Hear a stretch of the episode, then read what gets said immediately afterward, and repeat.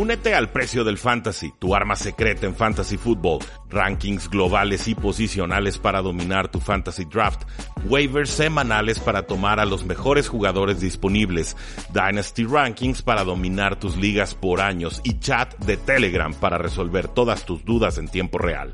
Visita stam.store diagonal precio NFL o da clic al link en este episodio para suscribirte.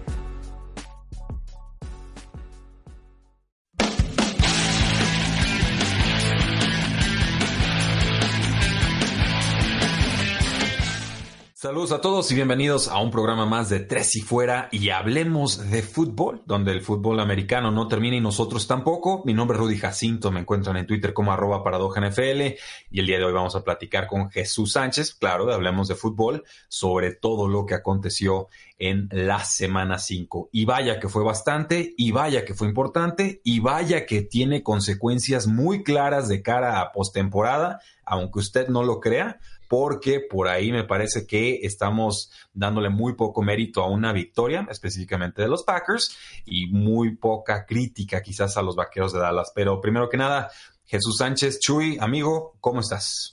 ¿Qué tal, Rudy? Todo muy bien eh, por acá. A mí me encuentran como arroba Chuy Sánchez-bajo en Twitter. Eh, sí, una jornada similar tal vez a la que tuvimos en la semana 4, en la que los locales no fueron tan fuertes, en la que los favoritos estuvieron cayendo a lo largo y ancho de la NFL. Y estamos aquí justamente para platicar de estos resultados, ya sea las sorpresas que tuvimos en varios frentes, como dices tú, victorias que mandan un mensaje importante, así como también no dejemos de lado eh, victorias sin pocos reflectores, un poco más pronosticadas, pero aquí estamos para platicar de todo lo que aconteció en la semana 5. Sí, definitivamente, Chuy. Para mí el, tema de la semana fue eh, cómo medir el corazón de un equipo y es ante la adversidad. O sea, cuando se ponen las pruebas serias, ver cómo responde un equipo de forma favorable o desfavorable, creo que nos da ese reflejo, ese carácter de cómo se está forjando la personalidad de cada equipo en esa temporada. Porque lo dice mucho Belichick y es cierto, cada equipo en cada temporada tiene una personalidad distinta que vas descubriendo a lo largo del año y a veces el resultado final pues no es el deseable porque faltaron elementos o por lesiones o por toda clase de, circunstancias. Creo que para bien o para mal ya le vamos encontrando un poco el sabor o el carácter a cada uno de estos equipos. Sí, así es, sin duda alguna. Eh, las adversidades con cada equipo se han presentado y sí llama la atención cómo han respondido eh, muchos y sí, uno de los partidos que que de alguna manera te dejen de ver algo así es el de Packers contra Cowboys, que ya llegaremos a, ese partido. Nos arrancamos de una vez con lo que fue esta semana 5. Iniciamos con el Sunday Night Football, la primera derrota de la temporada de los Kansas City Chiefs, que caen 19 puntos a 13 contra los Indianapolis Colts. Los Colts que no se cansaron de correr la bola. Marlon Mack y Jordan Wilkins se combinan para 180 yardas por tierra en 45 acarreos, que es la segunda cantidad más alta este año en la NFL. 12 primeras oportunidades generadas. Se aprovecharon de que Chris Jones, eh, Xavier Williams, los tackles defensivos de Kansas City, Anthony Hitchens, el linebacker, salieron del partido eh, por lesión y tuvieron una de las series ofensivas más interesantes, más curiosas que me ha tocado ver, por lo menos en mi vida siguiendo la NFL. ¿Alguna vez hayas visto tú, Rudy, una serie ofensiva de 14 jugadas, 35 yardas, 8 minutos con 34 segundos y que de alguna manera solo termina en 3 puntos para Indianapolis, pero con quitarle la mitad del último cuarto a Patrick Mahomes y compañía? Y esos tres puntitos fue suficiente para sellar un triunfo muy bien trabajado en el que tuvieron 37 minutos de posesión del balón. Casi, casi le decían a Marlon Mack, cuatro yardas y ya, ¿eh? No te me emociones, tenemos que quemar todo el reloj que se pueda. No, Chuy, yo, no hacía a bote pronto, no me acuerdo de una serie ofensiva de ese tipo, pero el plan de Indianapolis fue, fue muy claro y fue bien planteado. A ver, venimos de una derrota contra los Oakland Raiders, tenemos que recuperar la moral, eh, apaguen ahora sí que los medios, nosotros tenemos que enfocarnos en lo de nosotros. Frank Reich dijo que tuvieron la mejor semana de práctica de lo que él lleva como head coach de los Indianapolis Colts por la forma en la que el equipo encaró esos días de entrenamiento.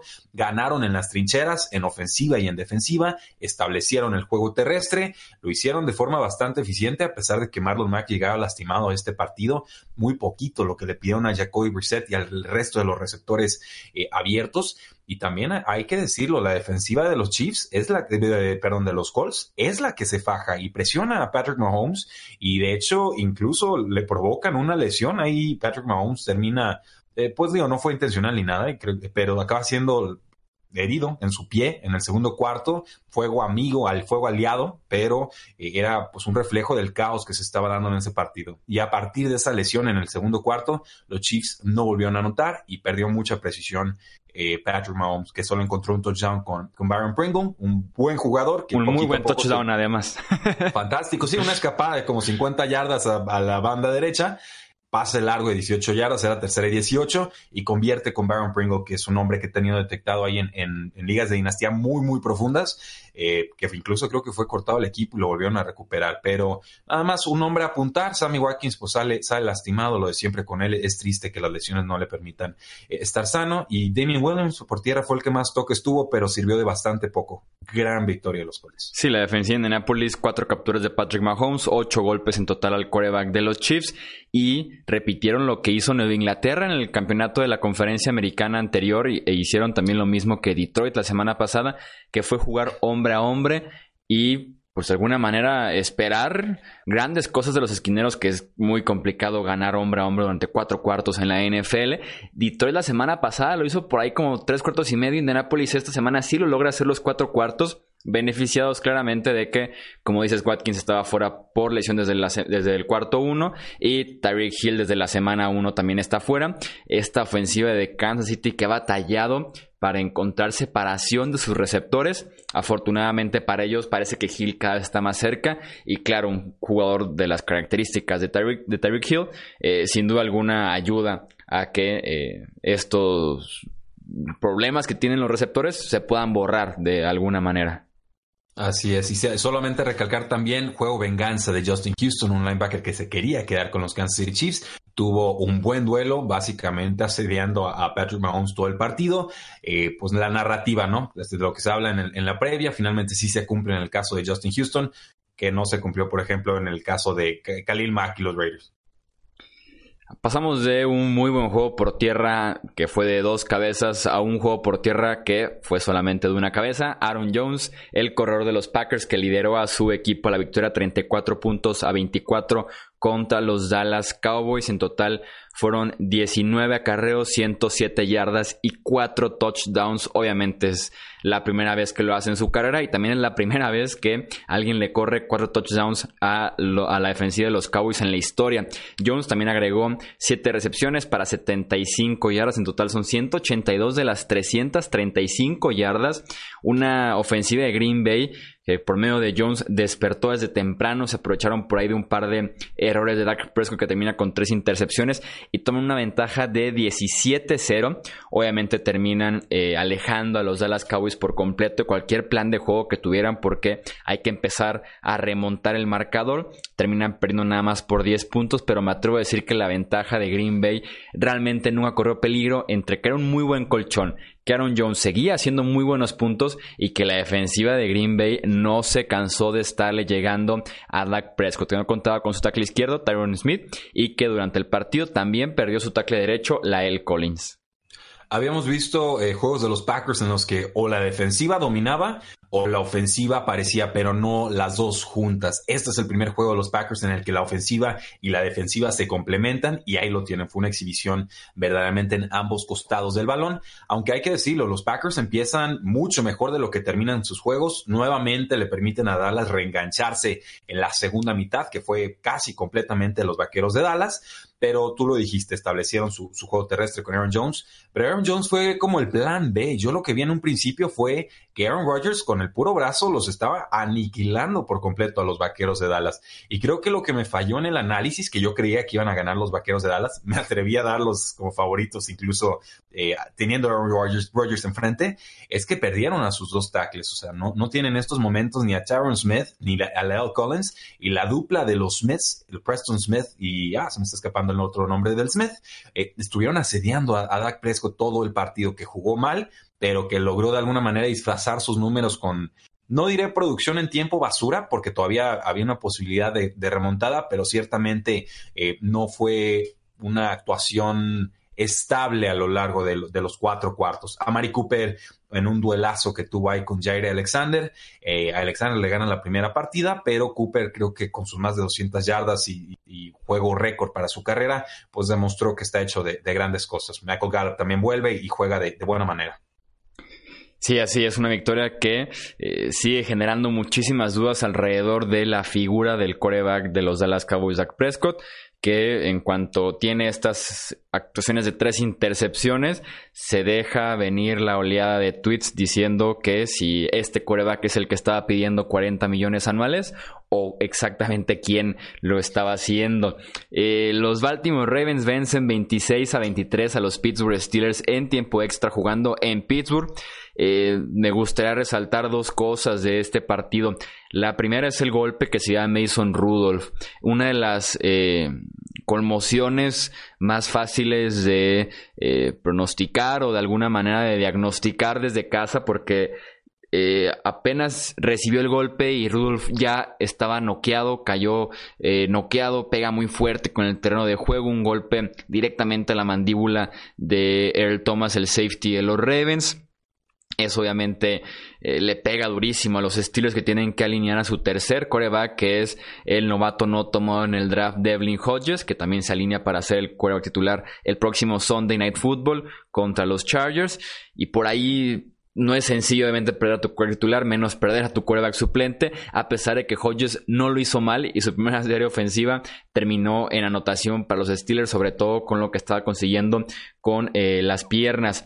La segunda cosa que me gustaría destacar es lo que pasa en el tiempo extra, este partido que se da 23-23 al tiempo extra, y Mike Tomlin, con todo y que gana el volado, son de esas decisiones extrañas que vemos pocas veces en la NFL, en el que decide patear, decide darle el balón a la, a la ofensiva de los Ravens, ya sea porque confía muchísimo en su defensiva o porque confiaba muy poco en este coreback Hodges y la ofensiva y le, y le sale bien la, la apuesta. Detienen en tres y fuera a la ofensiva de los Ravens y cuando más o menos iba avanzando bien la, la serie ofensiva de los Steelers, en la segunda jugada de la serie eh, ofensiva, un buen pase a Juju Smith-Schuster, un excelente puñetazo directamente al balón de Marlon Humphries. Balón suelto, lo recupera Baltimore obviamente en zona ya prácticamente de puntos y unas jugadas después consigue el gol de campo Justin Tucker, victoria para los Ravens. Sí, pero esta es una, creo yo, una victoria moral para los Pittsburgh Steelers que perdieron no solo a Mason Rudolph y de forma muy calamitosa, sino también al receptor James Washington, que de alguna manera se debate ahí el puesto de receptor número dos abierto junto a Deontay eh, Johnson. El fumble, bueno, fue en una jugada de Juju Smith-Schuster, le ha sucedido antes, creo que fue en un juego contra los Santos de Nueva Orleans, ese también costó el partido, entonces eh, no diré que es un tema recurrente, pero sí se ha dado por lo menos dos veces en la carrera de Juju, que lo va a trabajar y lo va a querer corregir porque se toma muy personal, eh, primero su profesión y segundo cuando comete errores que cuestan eh, partidos. Gana Ravens 26 a 23, pero eh, Steelers planteó muy bien este, este duelo, me parece. Quisieron implementar mucho a Jalen Samuels como corredor, no me gustó, incluso por ahí este, pues una, una intercepción, un pase en tipo Wildcat que no acaba nada, pero nada bien. La realidad es que Lamar Jackson también se vio muy inconsistente, no estable como pasador, tratando de ser un poquito más como corredor que por aire, interceptado en, varias ocasiones. Eh, vamos, un, juego clásico de la AFC Norte, duro, sufrido, quizás el juego más físico de que hemos visto en esta eh, temporada. Eh, sí hubo muchas lesiones, por ejemplo, en el Packers Eagles, pero creo que este juego tampoco se nos quedó atrás.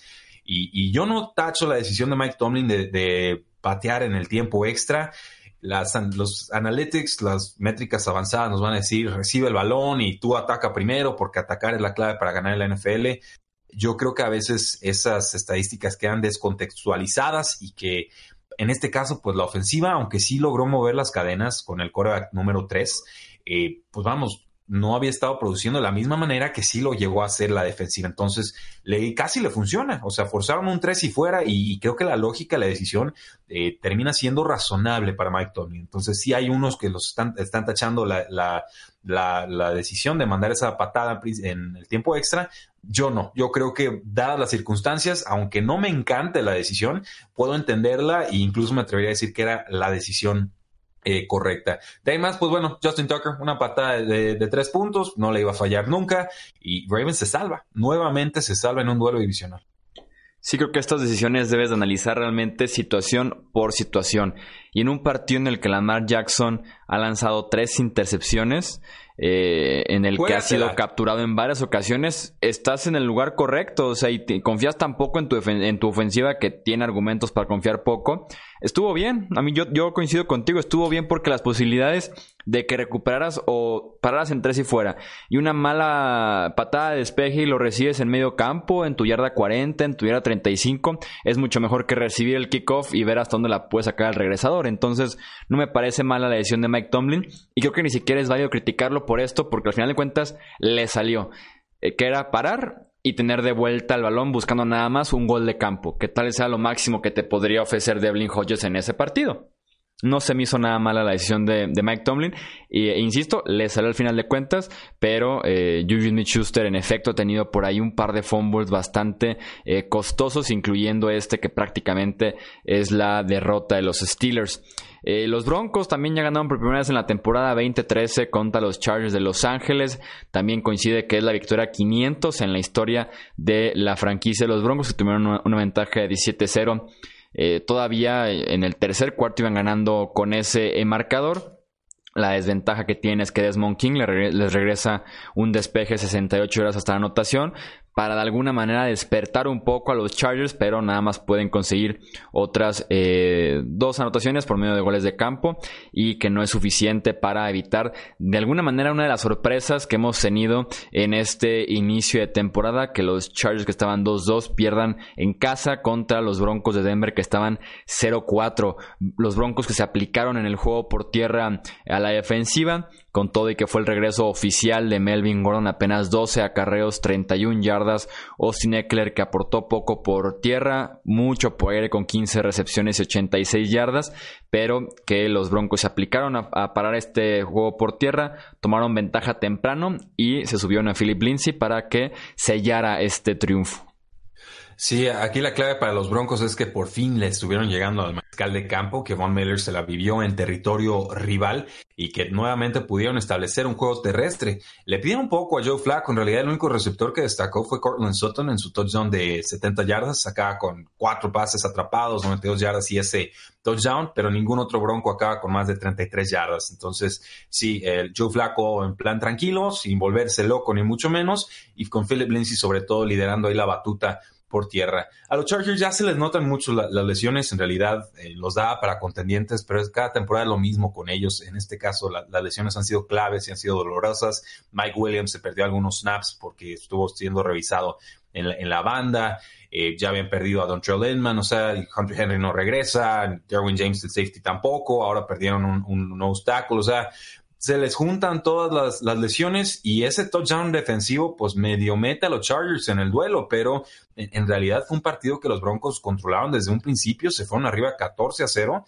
y, de ahí fue remar a contracorriente para los pobres Chargers. Philip Rivers trata de hacer lo suyo, Keenan Allen estuvo bien defendido en este partido y entonces Eckler fue el que se llenó de targets, que tuvo incluso un récord de franquicia, esos, esos 15 targets que, que comentas. Lo de Melvin Gordon pues me parece que fue una, una decepción pero tampoco sé qué tanto le podíamos pedir con un guion de juego tan adverso. Entonces, en líneas generales, un juego divisional, un juego trampa, y los Broncos sacan una primera victoria. Me parece que no eran tan malos como ese récord de 0 y 4 parecía indicar. Habían síntomas de que iban mejorando, pero sobre todo la, buena noticia es que ya aparecieron en defensiva.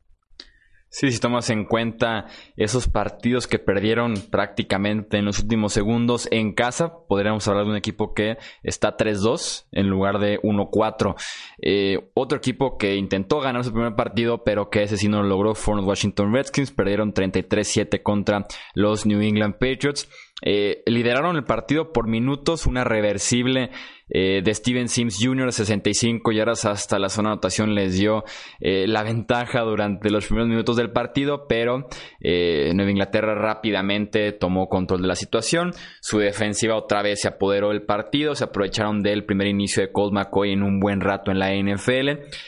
Tenía menos 9 yardas aéreas en los primeros 20 minutos del partido, eso te dice bastante. La defensiva de Washington incomodando muchísimo a Tom Brady y ese ataque aéreo de Nueva Inglaterra que sigue sin hacer clic al 100% este año, ya sea entre lesiones, ya de la línea ofensiva, de su cuerpo de receptores eh, y demás razones, simplemente no hace clic, pero siguen ganando con lo suficiente en Nueva Inglaterra, esta vez sobre unos muy, pero muy inferiores Washington Redskins que además despidieron horas después a Jay Gruden, su head coach.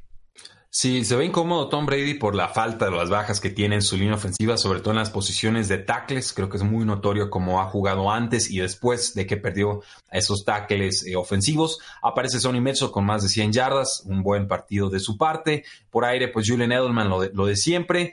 Y, con los Redskins, pues, ¿qué podemos comentar? O sea, aquí el, es muy disfuncional la franquicia. Es despedido Jay Gruden y yo no creo que es justa o 100% por el resultado como tal, ni 100% porque caen a 0 y 5. Yo lo que veo con esta decisión de jugar a Cole McCoy es un desafío directo al general manager, pero sobre todo al dueño del equipo, a Dan Snyder y a, Bruce Allen, el general manager. Si toman un core número uno que les cae, que le encanta, que es, es, amigo del hijo del dueño, y, te cae en la posición número 15 y se te lastima el coreback titular y no lo juegas, Mm, o sea, a, mí ahí sí me parece que era Jay Gruden diciéndole al equipo, ¿saben qué? Si quieren correrme, córranme, pero para mí no está listo este jugador. Me voy a ir con Cole McCoy. Decisión correcta o incorrecta, creo que al final del día no hubiera importado. Para mí ya pongan a Haskins de titular y que aprenda ahora sí que a, a fuego. No hay de otra mientras la línea ofensiva no lo, no lo exponga a lesiones. Por mí ya necesita estar jugando y adquiriendo experiencia, que es algo que le faltaba mucho en colegial. No es un jugador incapaz de mejorar. Sí mostró síntomas de mejora como jugador colegial, pero solamente fue titular una temporada, entonces hay que darle más snaps. Eh, entiendo que la defensa de los Patriotas sigue en un estado superlativo y que era tirarlo verdaderamente al infierno, al fuego, al ruedo, pero yo en esa tónica es como leo eh, el despido de Jay Gruden. Metió al corva que no quería el dueño y pues así es como se toman decisiones desgraciadamente en Washington. Creo yo, esto no resuelve absolutamente nada para el equipo. Simplemente, eh, pues ahora sí que es el más fácil de cortar lo cortan y, no ni espero victorias próximamente ni creo que vaya a ser un puesto muy deseable para futuros eh, coaches. Por lo pronto, Patriotas invictos y líderes de la AFC. No, el roster de Washington es de lo peor que hay en la NFL. No, no, no, imposible. Salió el dueño y me dijo que era un roster que estaba listísimo para competir. ¿Qué tal esa, no? Y luego, no, y luego dice que el, que el ambiente es bueno en Washington cuando sabemos que el ambiente es también de los peores que hay en la liga. Espantoso, espantoso. Y yo estoy que no van a vender al ¿eh? tackle izquierdo, ¿eh? No lo van a vender. Se están tardando. No van a vender. Se están tardando en conseguir por lo menos una tercera, una segunda ronda, lo que sea que valga Trent Williams. Se están tardando en venderlo. Y yo estoy de acuerdo contigo, eh, porque salió esta noticia de el despido de Jay Gruden y me preguntaban a mí en Twitter. También entre el por ahí del viernes, el sábado salió un video de Jay Gruden que después nos enteramos que ya tenía años y que Washington sí estaba consciente de ese video, en el que sale, eh, se podría decir que intoxicado en una banqueta con una joven fumando, no sabemos todo el contenido del cigarro, y decían que... yo sí sé el contenido, ¿eh? No lo vamos a decir, pero yo, yo sí sé que andaba fumando. Le veían los... Sí, no, y, dicen que, el, que ese video pudo haber sido la gota que remó el vaso y no. Yo también decía en Twitter que la disputa de poder de Colt McCoy contra Dwayne Haskins directamente contra el dueño es lo que sella o es el último clavo en el ataúd de Jay Gruden. Creo que fue sinceramente eso. Y veremos si ya con este nuevo eh, head coach interino, ahora sí creo que fue la opción del dueño cuando habló con los que estaban candidateados por ahí es si eres el head coach interino en una condiciones, inicias a Dwayne Haskins y espero que así sea la próxima semana. Pues ahí te bacho y voy a ser aún más maquiavélico y voy a, apostar que fue la franquicia la que soltó ese video. Si ya tenían conocimiento de él antes de despedirlo, pues hay que desacreditarlo, como ya en su momento hicieron los Washington Redskins con el ex general manager Scott McLaughlin. ¿Te acuerdas? Este, este personaje muy talentoso, excelente para seleccionar en el draft tenía problemas en su pasado de, alcoholismo y antes de despedirlo, en a mitad de temporada o en pretemporada, no me acuerdo bien, filtraron que había recaído en problemas del alcohol, lo cual fue una absoluta y total mentira. Acaba siendo despedido y ahí lo tienen. Dos, tres años después, Washington Redskins sigue sin ir a ningún lado. Así es como opera esta franquicia, eh, que es la, para mí es la peor ahorita de la NFL, por el simple hecho de que los Dolphins por lo menos tienen un plan y los Redskins están siguiendo ese plan, pero de forma eh, no intencional. Sí, puede que haya abogados involucrados, porque justamente lo de filtrar este video eh, por conducta puedes anular, se podría decir, lo que resta el contrato. Jay Gruden, por ser despedido directamente por el equipo, como cualquier trabajo, tiene que terminar de cobrar este año y recibir dinero 2020 también. Eh, supuestamente con este video podrían buscar cómo anular el contrato y ya no pagarle más y demás. Puede que haya abogados involucrados entre Gruden y la franquicia de los Redskins. Eh, pasamos a la victoria de 14-7 de los Buffalo Bills contra los Tennessee Titans. Josh Allen, que se vio un poco más precavido corriendo el balón en esta ocasión, eh, salió justo a tiempo del protocolo de conmoción para jugar este partido, haciendo lo suficiente solamente para eh, ganarlo. Eh, apenas un touchdown que tiene eh, Josh Allen en este partido. La defensiva de Buffalo fue la clave, pegándole una y otra vez a Marcus Mariota, la línea ofensiva de los Titans, que es de las peores. en este temporada 2019, Taylor Lewan regresó de suspensión, pero no fue suficiente como tackle izquierdo. Roger Saffold, su guardia, gran connotación de la agencia libre ha sido también de las decepciones de estos Tennessee Titans y eso es una de las razones principales que los lleva a perder este partido. Además de que Cairo Santos, su pateador, se le ocurrió fallar goles de campo de 50, 36, 32 y 53 yardas. Oh, Dios mío. Obviamente después de que los Redskins despidieran a Jay Gruden, los Tennessee Titans automáticamente despidieron a Cairo Santos. No, no puede ser. O sea, cuando leí que había fallado las cuatro, dices. Y Cairo Santos había sido buenísimo. Me acuerdo con los Kansas City Chiefs, Cairo Santos no fallaba, era un baluarte de fantasy fútbol. Verlo fallar cuatro veces de esta manera en, una, en un partido de una sola anotación, pues por supuesto no tenía que haber consecuencias y, y ya está justamente despedido. Parece que el suplente sería Cody eh. Fuerte la defensa de los Buffalo Bills, un, juego que se va a las bajas como se esperaba. La primera mitad de Josh Allen fue bastante, bastante buena, completó 17 de sus 21 primeros pases, 146 yardas y un touchdown. En la segunda mitad, pues bueno, un pase de estos prohibidos, atravesándolo por todo el cuerpo, tratando de pasar de derecha a izquierda, eh, acaba siendo ahí interceptado y eso pues prepara el touchdown que consiguen los Tennessee Titans, además de que se tragó varios sacks por eh, aguantar demasiado tiempo el, balón. No mucho del juego terrestre de, de Buffalo, más allá de que Frank Gore, cuando le pidieron quemar reloj, lo logró y agotó los tiempos fuera que tenían los Tennessee Titans. Y en líneas generales, no nos tiene que gustar, y yo lo comentaba en el podcast de, de ayer de Tres y Fuera, pero victorias son victorias y los Buffalo Bills tienen un plan y lo están ejecutando a la perfección. Defensa férrea, un ataque terrestre seguro, pases cortos con Cole Beasley y con sus alas cerradas, pases en largo también con John Brown, que me parece le gana la secundaria a los Titans, y con eso les está alcanzando. Para mí, Josh Allen como quarterback titular, para llegar a ser promedio, todavía le faltan eh, dos años por lo menos. Nos da actuaciones de quarterback uno en fantasy football, lo sé, pero ni siquiera está corriendo como el año pasado y los problemas de imprecisión ahí siguen. Veo ligeros síntomas de mejora porque ya son más prolongados los momentos en los que se ve bien, preciso eh, o suficientemente preciso, pero ahí siguen esos, digamos, esa malaria James Winston-esca o Blackboard-esca que de repente le brota. Si los Bills no tuvieran a Josh Allen como coreback, serían contendientes en la conferencia americana.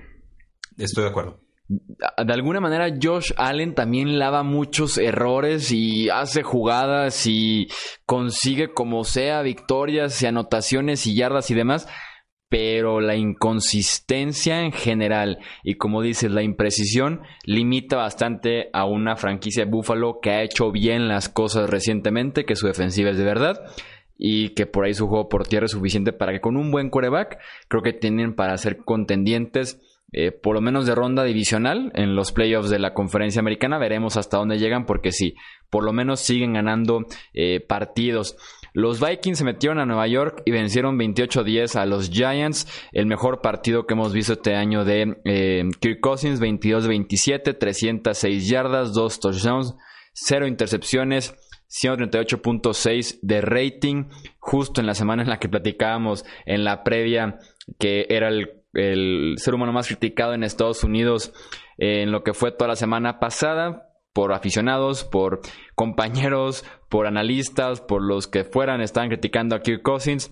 Eh, Stephon Dix con todo y que habló bastante en la semana, tuvo tres recepciones, un día calladito. A quien sí le fue bien en el juego aéreo fue a Adam Thielen, siete recepciones, 130 yardas y dos anotaciones. Los números se podrán ver bien, Recordemos que la defensiva secundaria de los gigantes es de las peores de la NFL. Tampoco tienen mucho pass rush. No es complicado verse bien en contra de ellos. Y además, Kirk Cousins, si me permites ponerme eh, un poco quisquilloso o un poco técnico, ignorando un poquito los números, Adam Thielen le hizo unos favores en la semana. Brincando, consiguiendo recepciones acrobáticas a una mano, aventándose y demás. Y ahí tenemos las 22 de 27 de Kirk Cousins, pero sí les hizo varios favores a Anfield en la semana. Mira, esto era muy sencillo, Chiyo, y lo hemos dicho a lo largo de la temporada. Vikings puede correr, gana. Cuando Vikings no puede correr, pierde. El asunto aquí es que esta secundaria de los Giants es tan mala o tan incompleta que si no se reactivaba el ataque aéreo de los Vikings en este juego, ahí sí tenían que sonar todas las alarmas. Kirk Cousins lo entendió, Kirk Cousins estuvo preciso, ya en la segunda mitad no le pidieron hacer tanto, lo de Adam Thielen pues está recuperando ese nivel de la temporada pasada. A Stephon Diggs como que no le terminaron de, de, hacer caso en que querían más targets, más volumen o cambiar de equipo simplemente. Me parece que incluso lo ignoran en el plan de juego a modo de castigo, porque Mike Seymour así se las gasta, ¿no? Es un, es un cascarrabias de estos, de, de la vieja guardia y, si alguien se, se, desalinea de su ejército, pues lo, señala directamente, ¿no? Y si el jugador pide un cambio, pues le mete triple multa y no lo cambia y, y lo acusa ante los medios casi casi. Entonces, eh, está, está rara, está medio tóxica ahorita la relación entre Stephon Diggs y los vikingos de Minnesota, pero tenían que ganar y lo consiguen. Al instante se lastima Wayne Gallman, eh, se conmociona muy pronto y también sale conmocionado Sterling Shepard, segunda conmoción de la temporada. Esto le va a dar más oportunidades a Evan Engram en la ala cerrada, le tiene que dar más oportunidades a Golden Tate, que debutó de forma muy pobre, y también a Darius Slayton, este novato, creo de quinta ronda, que como amenaza profunda se está entendiendo bastante bien con eh, Daniel Jones. Y destacar también el juego de, iba a decir Everson Griffin, pero no, del de Daniel Hunter, eh, qué fantástico pass rush. Ojalá se hablara más de él. Los Texans vencieron 53 a 32 a los Falcons de Sean Watson, que tiene un partido verdaderamente histórico. Es el primer coreback en la historia de la NFL en registrar un partido de 400 o más yardas, 5 pases de anotación y 5 o menos pases incompletos. Sus números son simple y sencillamente eh, como un coreback tocado por los dioses. 28 de 33. Eh, un porcentaje de completos de 84.8, tiene por ahí sus 5 touchdowns, sus 426 yardas, realmente increíble. Eh, su mejor amigo fue Will Fuller, que tuvo también uno de sus mejores días.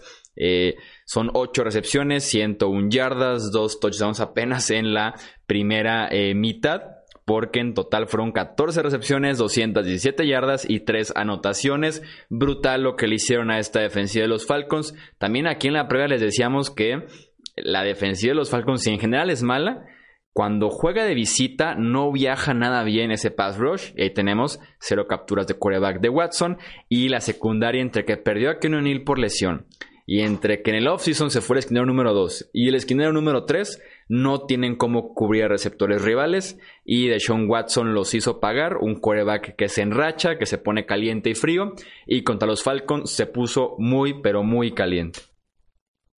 Sí, eh, Dan Quinn ha sido despedido. El problema es que todavía no le avisan y que todavía no se entera. La realidad es que este equipo no le está respondiendo. La realidad es que Dan Quinn llegó como mente defensiva brillante y la realidad es que esa defensiva nunca se ha terminado de consolidar ni de ver bien en esta escuadra. Mostraba síntomas, promesas por su juventud y velocidad y demás, eh, tratando de emular lo que en algún momento hicieron los Seattle Seahawks con su legión del boom, pero creo que ese modelo ya está, ya está anticuado, Chuy. O sea, vemos los equipos, y lo escuché, creo que fue de Michael Lombardi en su, en su, podcast, los equipos que están siguiendo el modelo de cover 3, con tres jugadores en profundidad, de los Seattle Seahawks en defensa de zona, eh, fueron despedazados en esta, en esta semana. Seattle le metieron como 500 yardas. Eh, ¿quién, ¿Quién más? Los Chargers también lo intentaron hacer y les fue bastante, bastante mal contra Patriotas y en esta semana. Ni se diga este maremoto de puntos que le clavaron a los Falcons y se me está escapando un equipo más, ahorita me acuerdo.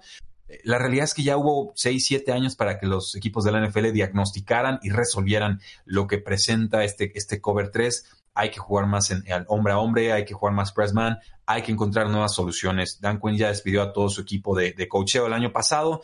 El único que queda ahí en realidad es él. Y me queda claro que llegaron al Super Bowl por su gran ofensiva, porque incluso en ese año de Super Bowl la, defensiva era una unidad, creo que era número 25 de esa temporada. Una lástima, me gusta Dan Quinn, me gustaba como está funcionando.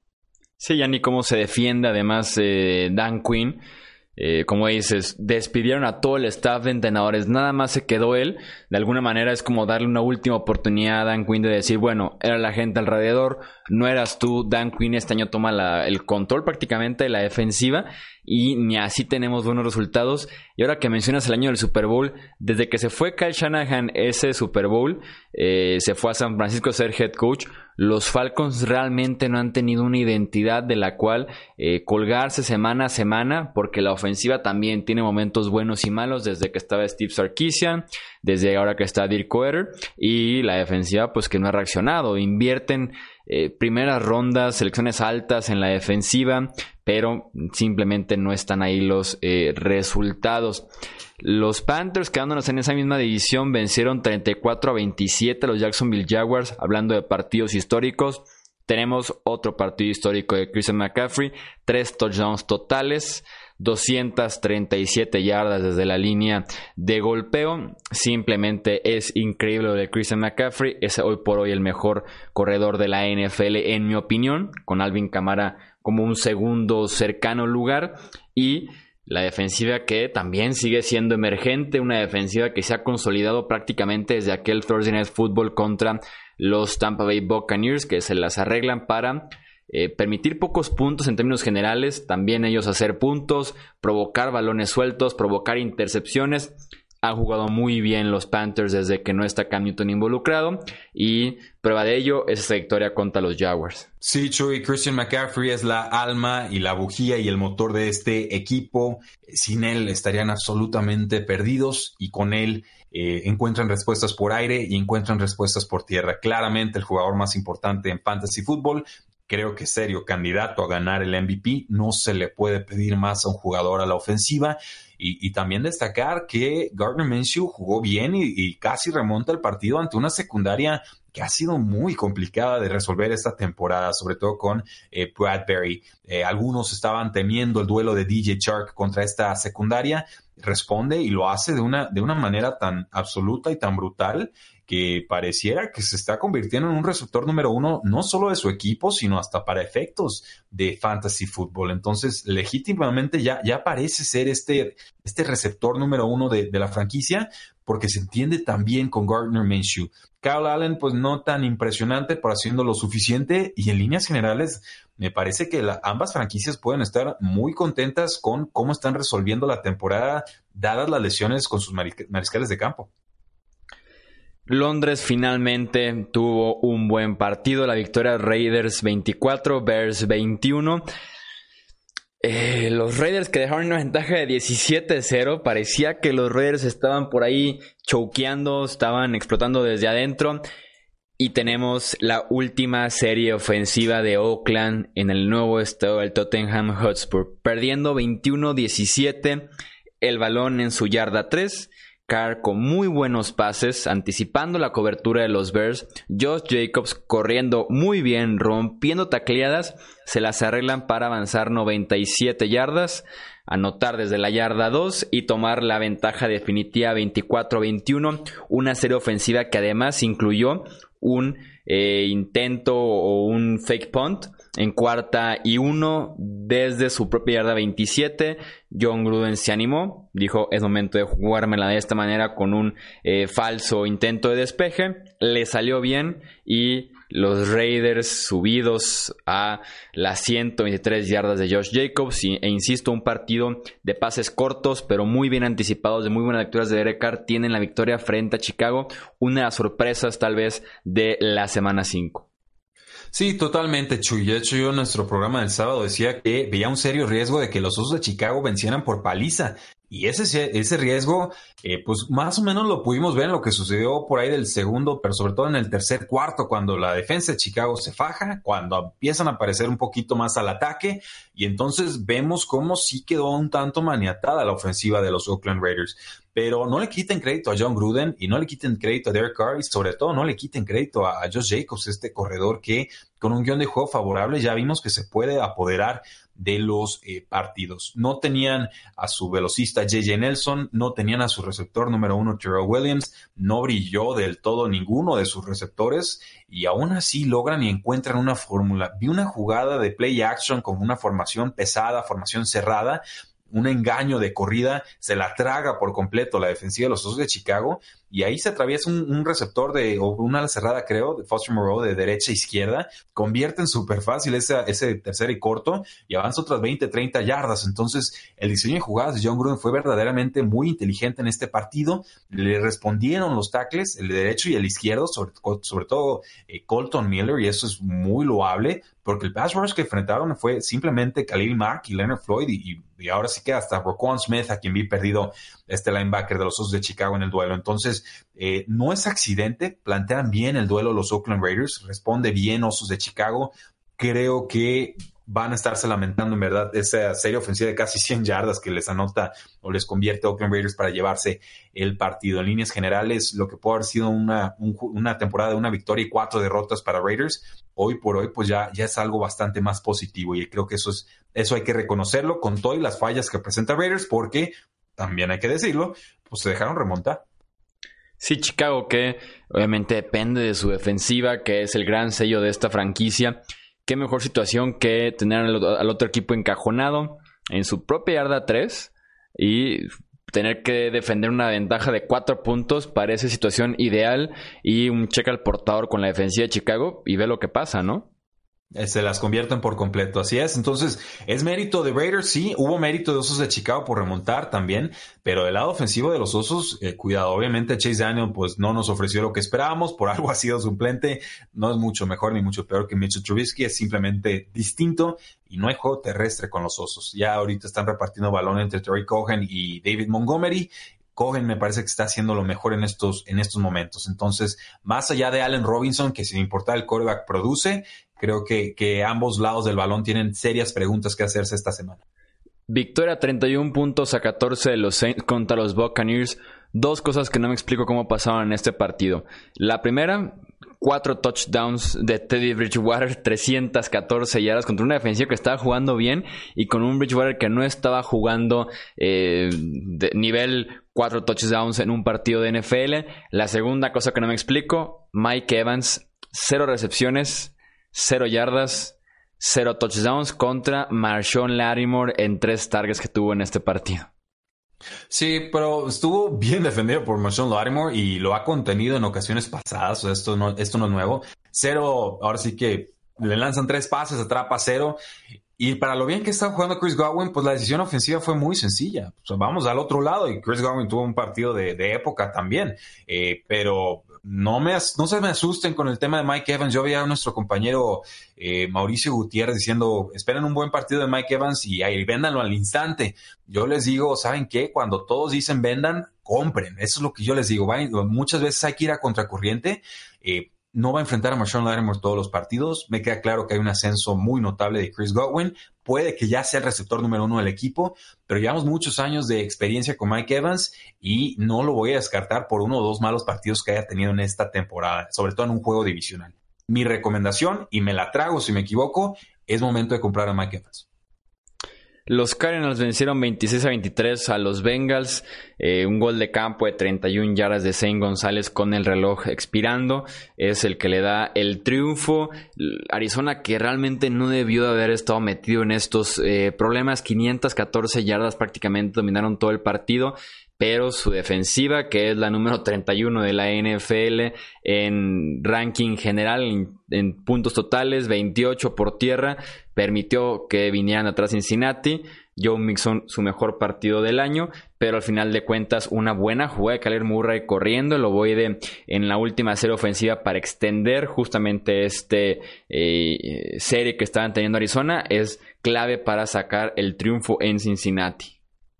Sí, bien por Arizona, que lo saca a domicilio con las piernas de Kyler Murray y también lanzando pases bastante eh, precisos. Mucho mejor los Arizona Cardinals en la primera mitad que en la segunda. En la segunda permiten que Cincinnati se acerque en el marcador y terminan requiriendo una serie ofensiva para acercarse a zona de gol de campo y entonces darle la oportunidad a Zane González de llevarse el duelo. Un juego de mucho temple con Kyler Murray que jugó bastante bien. Eh, tuvimos buena actuación también del receptor Tyler Boyd, que es un número dos para Fantasy Football de aquí hasta que regrese AJ Green. Joe Mixon por fin superó las 100 yardas en la temporada. David Johnson otro partidazo, 91 yardas por tierra, otras 65 por aire, pero salió con algunos espasmos o lesión ahí de, de espalda. Hay que nada más monitorearlo. Eh, en líneas generales, bajas muy sensibles de ambos equipos. Arizona ahorita es ligeramente mejor que, que Cincinnati y espero construyan sobre esta victoria porque vaya que les había costado conseguir una esta temporada. Y cerramos con la victoria de Filadelfia contra unos muy, pero muy dolidos y pobres New York Jets 31 a 6. Sam Donald no estuvo todavía al 100%, otro inicio de Luke Falk. Y esta estadística de la defensiva de Filadelfia lo dice todo. 10 capturas de quarterback, apenas 120 yardas por aire, 2 intercepciones, 2 fumbles, 2 touchdowns defensivos. ¿Algo más que decir? eh, pues solamente que le van ver muchos toques, poca productividad, es normal que está funcionando a la ofensiva con estos pobres Jets de Nueva York. Quizás también para el fantasy football comprarlo, porque en algún momento va a volver Sam Darnold y esta ofensiva se va a ver mejor. Entonces, no esperen que esto sea lo que nos muestren los Jets toda la temporada, pero eh, pues es muy difícil evaluar a todas las piezas. Luke Falk no, no, pertenece a la NFL ni como suplente, pero es lo que tienen en estos momentos los, los pobres Jets. Águilas de Filadelfia, 10 sacks y dos anotaciones defensivas. Brutal. Eso es todo entonces por este repaso del domingo de la semana 5 de la temporada 2019 de la NFL. Inicia la semana 6 con el partido entre Giants y Patriots en el Thursday Night Football. Vámonos con este repaso, Rudy. Definitivamente, Jesús, muchas gracias por este episodio muy completo, distinta, distinta a la dinámica. Espero que al público le guste. No olviden seguirnos en Facebook, Twitter, Instagram y YouTube, suscribirse a estos sus podcasts y por supuesto recomendarlos con demás personas. Déjenos una buena reseña en iTunes para que estos proyectos que son de ustedes puedan seguir creciendo. Muchas gracias, Chuy. Gracias a ti, Rudy. La NFL no termina y nosotros tampoco. Tres y fuera.